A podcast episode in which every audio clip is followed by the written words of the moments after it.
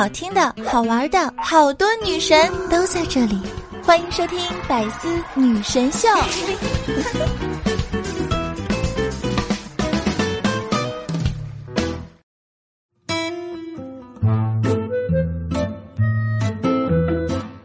哎呀，时间过得真快呀！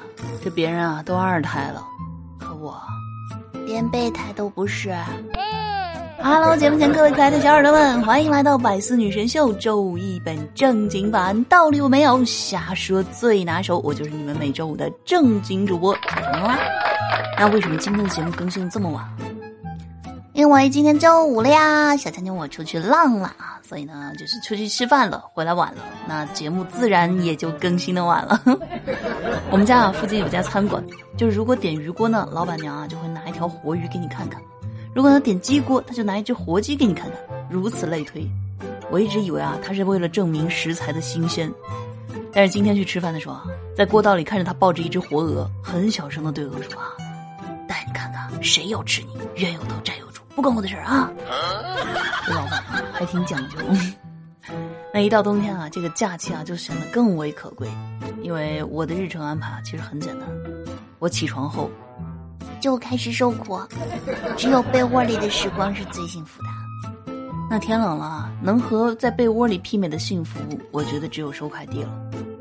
我个朋友啊，他这个某宝的名称啊叫马卡巴卡小推车。昨天的快递到了，快递员打电话就说：“喂，你是那个妈了个巴子小推车吗？” 那说到这个起名啊，给孩子取名字呢，往往会寄托了父母对于孩子美好的期望和祝愿。但是从小到大也遇到过很多名字和实际情况不相符的，比如说叫文雅的人啊不文雅，大大咧咧的；叫俊男的呢又没那么帅气；叫博文的也不一定是知识渊博。小妞啊，别看手机了，来帮妈妈洗一下碗。不说了，我妈喊我了。别笑啊，我可是人如其名的。那万年单身汪二狗今天啊，突然和我们说啊，明天啊就要见对方家长了，他好忐忑呀。我们顿时感觉到一股八卦的气息扑面而来。然后呢，二狗啊就悠悠的说：“毕竟啊，是我先打了他们家小孩的。”那前几天啊，我去参加了我们同学的婚礼。婚礼上的新郎新娘啊，是一段劲爆热舞开场，完全让我们摆脱了以往对他们的认知。我就突然觉得，现在没点才艺啊，都不敢结婚了。尤其呢是恋爱的时候追女孩子，那更要有点过人的本领。初中的时候啊，我们有一门劳动课，上劳动课的时候呢，老师大部分时间啊都会让大家上自习。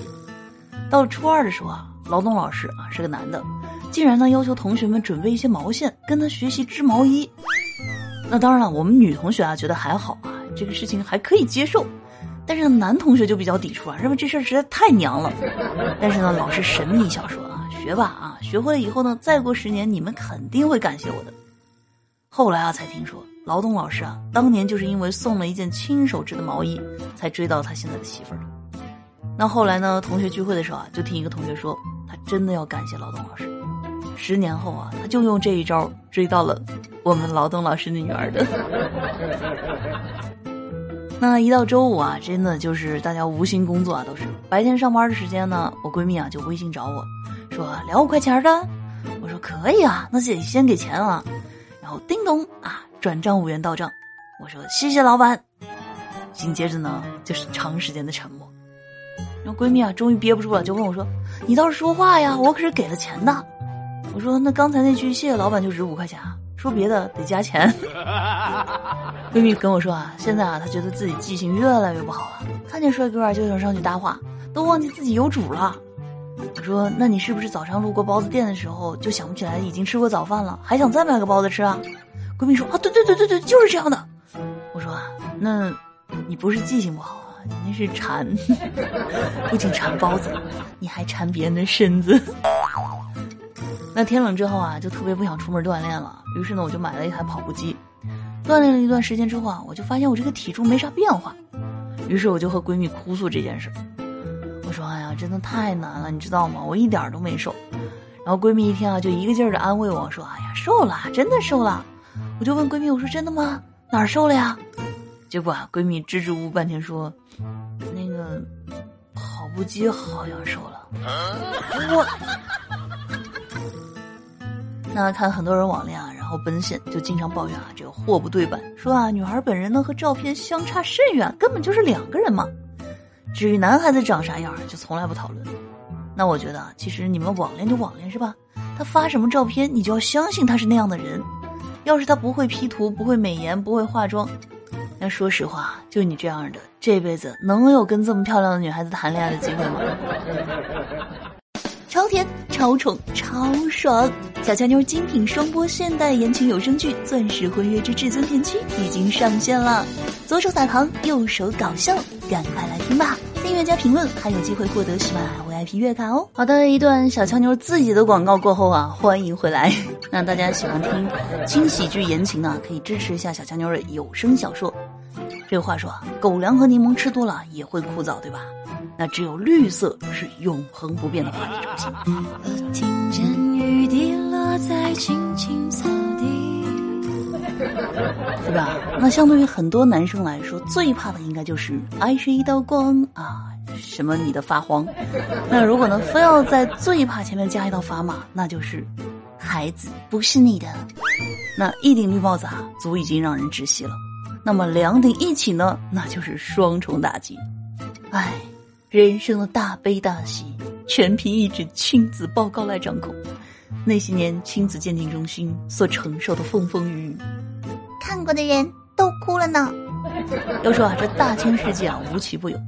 看到一条新闻呢，说亲子鉴定师邓亚军说啊，父亲呢带着双胞胎去做亲子鉴定，居然呢有一个不是亲生的。哎，这个概率啊，可是比中彩票还要低啊。那他对这名父亲说啊：“你很幸运了，至少呢有一个是你亲生的。”那鉴定师啊告诉王先生，其中呢有一个孩子是他亲生的，另外一个并不是。那一开始呢，作为亲子鉴定师啊，他也很意外。他表示啊，活了这么多年，也是头一次遇到这样的情况。那之所以会出现这类情况呢，是因为呢宝妈在极短的时间内和两名男性发生了关系。对此呢，亲子鉴定师调侃说。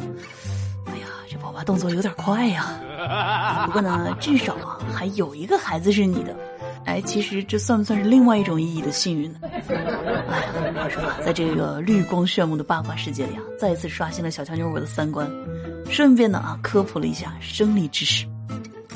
那昨晚呢，花花在群里发红包，然后备注文字说“最佳说爱我”，然后轮到二狗的时候啊，二狗也发了一个说啊“最佳说爱我”。结果呢？直到游戏结束，二狗发的红包啊，没有一个人领。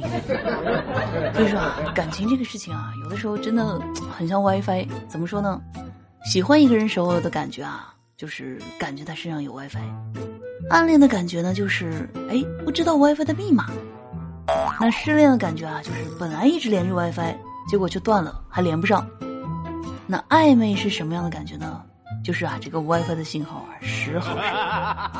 那吃醋的感觉呢，就是 WiFi 啊被别人偷连了。感觉啊，用这个 WiFi 来形容感情是不是还挺合适的？如果呢，觉得小乔妞的节目啊不够听，那是什么感觉呢？嗯，那是停电的感觉。想要收听小乔妞更多声音的小伙伴啊，可以订阅一下我的个人娱乐专辑《一本正经》啊，然后搞笑段子、热点吐槽啊，总之呢，你喜欢的我都有。那最后的时间呢，让我们一起来看一下上期节目当中的听友留言。有温特尔孙啊，评论说小青妞又咸又甜，内容又有滋味，爱了爱了，加油！不要听，听不够的，听不够呢就赶紧来订阅一下小强妞的个人娱乐专辑《一本正经》啊，这个疯起来的时候啊，一周七更。六八八五啊，评论说小强妞讲干尸那段铺垫的可以。我把声音调小，准备你突然一声尖叫吓人，结果没有出现。你可以开个鬼故事专辑了，什么都市鬼怪传说啊，未解之谜啊，估计比你的言情小说要受欢迎。就是嘛，我的这个恐怖悬疑，那怎么能走寻常路线呢？是不是？绝对不会有你期待的尖叫声的。又宜香奈雪啊，有人说小小妞你要讲鬼故事吗？不过你的声音很好听哦，可以算我半个偶像哦，加油，以后会多多支持你的。好的，感谢支持啊！那小青妞呢会继续努力啊，争取早日成为整个偶像啊，不当半个偶像。又拔刀吧小朋友啊，说干饭了，干饭了，兄弟们，干饭人，干饭魂，干饭都是人上人。今日干饭不够，明日地位不稳。人是铁，饭是钢啊，一顿不干饿得慌。有海里落泪的鱼啊，评论说今天终于可以来打卡了。自从和闺蜜分手后，好久都没有来打卡了。还好你终于想起了我。听友龙叔啊，评论说。吃着早饭想午饭，吃完午饭想晚饭，好不容易干完三餐，又想着夜宵。总之，不是干饭，就是在干饭的路上。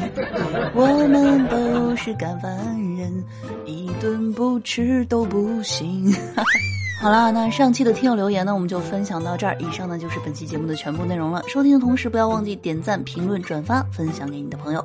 喜马拉雅搜索“印第安小强妞”，关注主播，收听更多精彩内容。那如果呢，想要了解主播更多，可以添加我的私人微信五三二三六三零八九。好了，让我们下期见，拜拜。